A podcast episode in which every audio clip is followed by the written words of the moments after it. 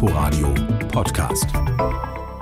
Schwarz-gelbe Enttäuschung und juristisches Neuland haben die Berliner Politik in dieser Woche umgetrieben. Die SPD entscheidet sich für Koalitionsverhandlungen mit Grünen und Linken, während die Landeswahlleitung erstmals ein Wahlergebnis in der Bundeshauptstadt vor Gericht anfechtet. Pannen und Unregelmäßigkeiten machen eine Nachprüfung in mindestens zwei Wahlkreisen nötig. In Brandenburg wird derweil nicht über Wahlergebnisse, sondern über Sandpisten gestritten. Das und mehr ist heute Thema im landespolitischen Wochenrückblick, die Debatte in Berlin und Brandenburg. Mein Name ist Sebastian Schöbel.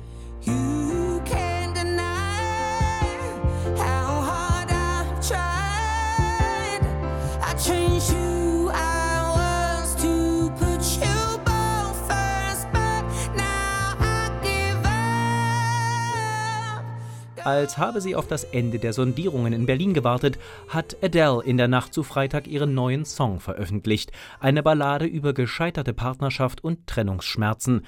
Wie gemacht also für Berlin, wo die FDP gerade ihre Wunden leckt, nachdem sie von SPD-Spitzenkandidatin Franziska Giffey fallen gelassen wurde, ausgerechnet für die Linken. Entsprechend verbittert klang FDP-Chef Sebastian Czaja im RBB. Für mich war es einfach nicht vorstellbar, dass Franziska Giffey nicht die Kraft hat, das in der SPD durchzusetzen. Sie hat den Berlinerinnen und Berlinern einen Neustart versprochen. Wir wollten diesen Neustart mit ermöglichen und damit ist sie nicht weitergekommen. Allerdings brauchte auch SPD-Spitzenkandidatin Franziska Giffey viele Worte, um zu erklären, warum sie nun doch nicht ihre präferierte Ampelkoalition ausverhandelt, sondern mit Rot-Rot-Grün weitermacht.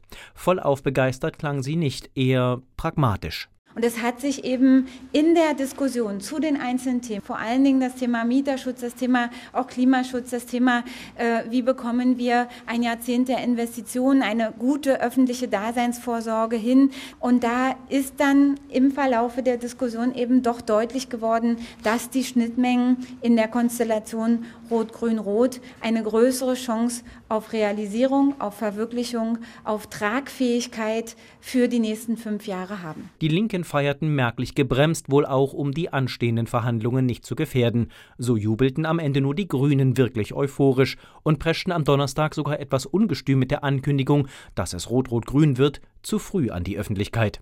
Grünen Spitzenkandidatin Bettina Jarasch zeigte sich dennoch zufrieden. Wir haben uns von Anfang an sehr eng und immer wieder mit der SPD abgestimmt, denn eines war nach dem Wahlabend klar, das hat Franziska Giffey ja auch öffentlich gesagt, dass die Berlinerinnen und Berliner sich mehr Grün in der Regierung wünschen. Und wir sind jetzt ähm, in Rot-Grün-Rot gelandet, was uns freut. Am Freitag wurde dann alles bei einer dritten Sondierungsrunde festgezurrt für die Koalitionsverhandlungen kommende Woche. Mein Kollege Jan Menzel fasst die letzten Entwicklungen zusammen. Leitlinien haben SPD, Grüne und Linke das genannt, worauf sie sich nach gut zweieinhalb Wochen geeinigt haben. In annähernd gleichen Worten beschwören die drei potenziellen Koalitionspartner einen neuen Geist. SPD-Spitzenkandidatin Franziska Giffey. Ich hoffe sehr, dass wir wirklich die Idee eines Neubeginns mit Leben füllen können. Das wird unsere gemeinsame Aufgabe sein.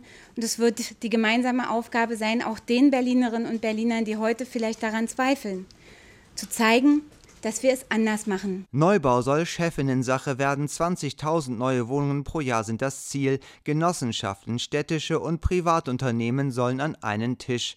Den erfolgreichen Volksentscheid zur Enteignung großer Wohnungskonzerne nehme man sehr ernst, betont Giffey. Deshalb haben wir uns darauf verständigt, dass wir eine Expertenkommission einberufen werden, um Möglichkeiten, Voraussetzungen und Wege der Umsetzung entsprechend auch zu prüfen. In der Haushaltspolitik lautet die Parole nicht aus der Krise heraussparen, wobei ein finanzieller Schwerpunkt bei Investitionen in Klimaschutz liegen soll. Für Grünen Spitzenfrau Bettina Jarasch auch ganz zentral. Die Verkehrswende, die in der vergangenen Legislatur begonnen worden ist, wird nicht nur fortgeführt und endlich auch an den Stadtrand gebracht. Planungen für die Straßenbahn und auch für die U-Bahn wollen die drei Parteien anschieben. An den Schulen steht die Wiedereinführung der Verbeamtung von Lehrern an, eine Forderung der SPD.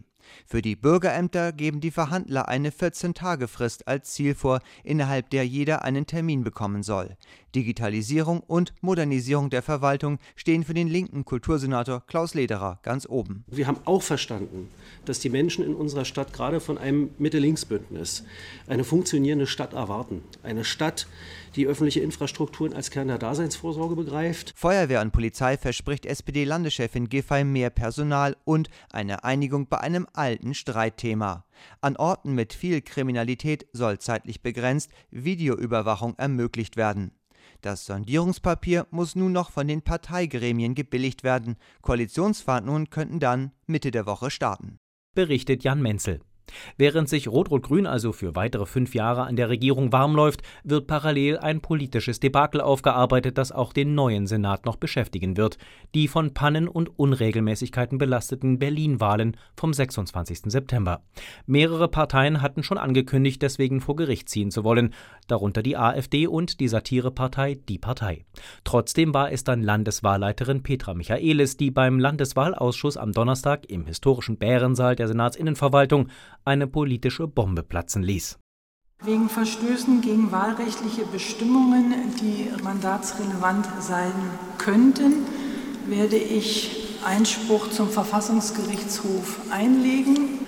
So etwas hatte es bisher noch nicht gegeben, dass die Berliner Landeswahlleitung die von ihr selbst durchgeführte Wahl vor Gericht anfechten muss, weil so viel schiefgegangen ist. Im Detail geht es um die Ergebnisse von zwei Wahlkreisen, einer in Marzahn-Hellersdorf und einer in Charlottenburg-Wilmersdorf. Hier könnten die festgestellten Pannen das Wahlergebnis beeinflusst haben. Möglicherweise muss hier sogar noch einmal gewählt werden. Probleme gab es bei der Wahl aber viele und nicht nur in diesen zwei Bezirken. Insgesamt 207 der 2257 Wahllokale meldeten Unregelmäßigkeiten. Los ging es schon mit der teils fehlerhaften Auslieferung von Stimmzetteln durch die Druckerei. Am Wahltag selbst gingen dann in rund 70 Wahllokalen die Stimmzettel aus. Sie mussten zwischenzeitlich sogar schließen. Andere Wahllokale händigten falsche Stimmzettel aus oder behielten korrekte Stimmzettel zurück. In einem Bezirk wurden Wahllokale geschlossen, obwohl draußen noch Wähler warteten. Warum es so viele Pannen gab, erklärte Berlins Landeswahlleiterin Michaelis dem RBB wie folgt. Es waren ja mehrere Wahlereignisse an einem Tag. Das war eine Überforderung der Wahlorganisation, der Wahlhelfer, der Wahlwähler auch tatsächlich. Und gleichzeitig Pandemie und Marathon, das war einfach zu viel. Und insofern ist es zu diesen sehr ärgerlichen Fehlern gekommen. Nun also folgt die juristische Aufarbeitung des Debakels, allerdings mit einer neuen Landeswahlleitung. Petra Michaelis ist von ihrem Amt zurückgetreten. Allerdings nicht ohne deutlich zu machen, dass die Fehler nicht nur ihr allein anzulasten sind.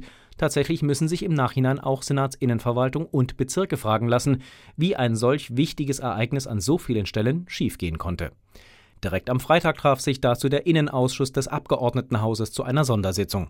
Birgit Radatz war für uns dabei. In einer Marathonsitzung von fast fünf Stunden stellten sich Berlins Innensenator Andreas Geisel, die ehemalige Landeswahlleiterin Petra Michaelis und die Bezirksstadträte sowie Wahlamtsleiter von Pankow, Charlottenburg-Wilmersdorf und Steglitz-Zehlendorf den Fragen der Abgeordneten.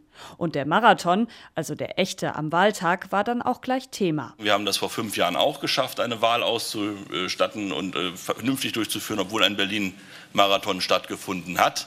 Äh, warum soll er diesmal schuld gewesen sein? Ich glaube, das sind so äh, viele kleine Nebeltöpfe, die da auch nebenbei mal gezündet werden, um davon abzulenken, dass das schiefgegangen ist. Sagt der FDP-Abgeordnete Paul Freesdorf. Woran es nun gelegen hat, dass in über 200 Wahllokalen Unregelmäßigkeiten, von vertauschten bis fehlenden Stimmzetteln über abgewiesene Wähler bis hin zu geöffneten Wahllokalen nach 18 Uhr aufgetreten sind, kann auch die Sondersitzung des Innenausschusses nicht abschließend klären.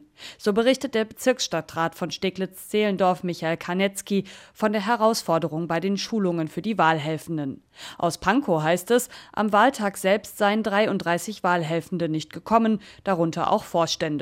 Und die Vorstände hätten auch Fehlentscheidungen getroffen, gibt der zugeschaltete Bezirkswahlleiter von Charlottenburg-Wilmersdorf Felix Laugner zu. Wenn eben bestimmte Stimmzettel, obwohl sie vorhanden sind, versehentlich erstmal nicht herausgegeben werden. Und was wir natürlich im Bezirk untersuchen müssen, das sind eben die äh, Umstände der eigentlich planmäßig vorgesehene Nachbelieferung der Wahllokale mit weiteren Stimmzetteln, die eben dann nur teilweise gelungen ist. Auch die Frage nach der Mandatsrelevanz, also ob die Pannen Einfluss auf das Ergebnis gehabt haben, stellten sich viele Abgeordnete. So forderte Sebastian Schlüsselburg von der Linkspartei, die abgewiesenen Wählerinnen und Wähler in die Statistik mit einfließen zu lassen. Für mich ist jede einzelne Zahl von Menschen, die ganz oder teilweise vom Wahlrecht ausgeschlossen wurden, hier ein Problem. Für den grünen Abgeordneten Benedikt Lux ist indes klar, wir haben uns schon zwei Wochen lang zum äh, Gespött der Republik gemacht. Scheibchenweise seien die Details bekannt geworden, so Lux. Statt dass man einmal fokussiert alle Probleme sammelt. Deswegen wäre mein Wunsch nach einer ersten Schlussfolgerung, dass man es ähnlich macht wie im Deutschen Bundestag, nämlich dass man da äh, Beschwerden gleich ans Parlament liefern kann, direkt nach dem Wahltag. In Berlin ist dafür zunächst die Bezirks- bzw. Landeswahlleitung zuständig, die zu diesem Zeitpunkt jedoch mit den Auszählungen beschäftigt war. Die designierte AfD-Fraktionsvorsitzende Christine Brinker wiederholte, ihre Partei werde Einspruch beim Verfassungsgerichtshof einreichen. Sie forderte absolute Transparenz. Damit das Vertrauen aller in die Demokratie wiederhergestellt wird. Denn das hat tatsächlich massiv gelitten. Darin sind sich die Parlamentarier in der Sondersitzung des Innenausschusses einig. Und der Innensenator verspricht, der Senat und die Verwaltung von Berlin hat das Problem tatsächlich verstanden. Im November will Geisel eine Expertenkommission bilden. Bei der Aufarbeitung des Problems befindet man sich wohl allerdings erst bei den ersten Kilometern einer Marathonstrecke berichtet Birgit Radatz. Zumindest bei der Abstimmung für den Bundestag gab es laut Berliner Landeswahlleitung keine mandatsrelevanten Pannen. Das Ergebnis wurde schon am Montag festgestellt und an den Bundestag übermittelt. Das tat auch Brandenburg. Hier gab es keine langen Schlangen vor Wahllokalen oder fehlende Stimmzettel. Inzwischen bereiten sich die märkischen Abgeordneten auf die nächste Legislaturperiode vor. Für zwölf von ihnen ist es das erste Mal, dass sie in den Bundestag einziehen. Zum Beispiel eine junge Fußballschiedsrichterin aus der Lausitz, ein Diplomat aus Elbe-Elster und ein junger Soldat aus der Uckermark, der seine Uniform nicht mehr tragen darf, weil er als Rechtsextremist eingestuft wurde. Unser Landeskorrespondent in Brandenburg, Oliver Schosch, stellt uns diese drei Brandenburger Bundestagsneulinge vor. Die 35-jährige Maja Wallstein aus Cottbus polarisiert. Das sagen einige ihrer SPD-Parteifreunde. Vor allem in ihrer Zeit als Brandenburger Juso-Landesvorsitzende eckte sie an. Im Jahr 2012 forderte sie wegen einer geplanten Hochschulfusion den Rücktritt der damaligen SPD-Wissenschaftsministerin Sabine Kunst.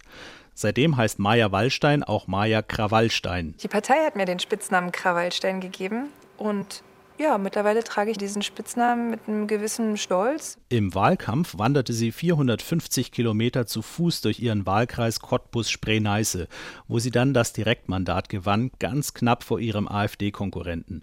In ihrer Freizeit ist die studierte Politikwissenschaftlerin Fußballschiedsrichterin in der Regionalliga der Frauen und in der Landesklasse der Herren. Im Bundestag will Maja Wallstein vor allem der Lausitz Gehör verschaffen. Dabei macht sie eine ziemlich selbstbewusste Ansage für einen Bundestagsneuling. Wenn es nachher um die Fragen der Inhalte bei der Ausarbeitung Koalitionsvertrag geht, da werde ich sicherlich meine Wege und äh, Mittel finden, Inhalte zu platzieren. Das auf jeden Fall. Über verschiedene Netzwerke. Knut Abraham aus Dubro im Landkreis Elbe-Elster geht da etwas demütiger an die Sache ran. Er ist auf Listenplatz 4 der CDU gerade so als letzter in den Bundestag hineingerutscht. Für den Diplomaten, der in den deutschen Botschaften in Washington, Helsinki, Sofia und Warschau gearbeitet hat, beginnt jetzt ein neues Abenteuer. Als Diplomat, als Gesandter in Warschau tue ich das, was mir aus Berlin vorgegeben wird. Als Politiker kann ich den Inhalt dieser Dinge bestimmen, wenn man nicht gerade in die Opposition gewählt wurde. Doch genau danach sieht es im Moment aus. Abraham interessiert sich logischerweise vor allem für EU- und Außenpolitik. In der Brandenburger CDU mögen ihn viele, weil er stets Energie und gute Laune versprüht und vermutlich auch, weil er recht neu in der Politik ist und mit den erbitterten Machtkämpfen innerhalb der Brandenburger CDU nie etwas zu tun hatte. Auch der 30-jährige Hannes Gnauk aus Prenzlau in der Uckermark wird von seiner Partei, der AfD, voll unterstützt, obwohl er einer ihrer radikalsten Kandidaten war. So klang er im Wahlkampf. Es wird auch Zeit, dass in den Deutschen Bundestag gelüftet und einmal durchgefegt wird, dass die Deutschlandabschaffer aus den Büros verschwinden. Eine Kooperation mit den anderen Parteien im Bundestag kann er sich nicht vorstellen, sagt Gnauk, denn die würden die AfD sowieso nur blockieren. Ich bin kein Freund davon, sich an die Altparteien anzubieten. Ich bin ein klarer Verfechter der Bürgerbewegungen. Und deswegen sage ich ganz klar, ich möchte die Stimme sein von Bürgerbewegungen im Parlament. Gnauk meint rechtsextreme Vorfeldorganisationen der AfD, sagt Christoph Schulze, Rechtsextremismusforscher am Moses-Mendelssohn-Zentrum der Uni Potsdam. Hannes Gnauk war Autor bei der rechtsextremen Zeitschrift Kompakt, ist für die rechtsextreme Kampagnenorganisation 1% aktiv, stellt sich als Gesprächspartner für die Gegenuni. Das ist so ein Online-Weiterbildungsformat der rechtsextremen Identitären zur Verfügung. Gnauk ist Oberfeldwebel bei der Bundeswehr mit einer Auszeit seit 2020. Da hatte der militärische Abschirmdienst Gnauk als Extremisten eingestuft. Wie Volksbegehren die politischen Debatten bestimmen können, hat ja gerade die Initiative Deutsche Wohnen und Co. enteignen in Berlin bewiesen. In Brandenburg ist diese Woche ein Volksbegehren gestartet, das dort ähnlich viel Gesprächsstoff liefern wird. Es geht um die Abschaffung der Erschließungsbeiträge für sogenannte Sandpisten. Der Landtag hatte eine erfolgreiche Volksinitiative dazu im Juni mehrheitlich abgelehnt, trotz 32.000 gesammelter Unterschriften. Die Abschaffung der Sandpisten-Erschließungsbeiträge würden den Haushalt 20 Jahre lang mit 200 Millionen Euro pro Jahr belasten, so die Begründung. Die Freien Wähler zweifeln das an und verweisen auf Studien, die zeigen würden, dass es nur 30 Millionen Euro pro Jahr wären. Jetzt sollen für ein erfolgreiches Volksbegehren in sechs Monaten 80.000 Unterschriften gesammelt werden. Die Freien Wähler klagen vor dem Landesverfassungsgericht auf Zulassung einer Straßensammlung, denn die Bürger müssen aktuell in Rathäusern und Amtsstuben ihre Unterschriften abgeben, und viele davon sind wegen der Corona-Pandemie noch geschlossen. An diesem und natürlich allen anderen Themen dieser Sendung bleiben wir für Sie dran. Für heute soll es das aber erst einmal gewesen sein. Fürs Zuhören bedankt sich Sebastian Schöbel. Inforadio Podcast.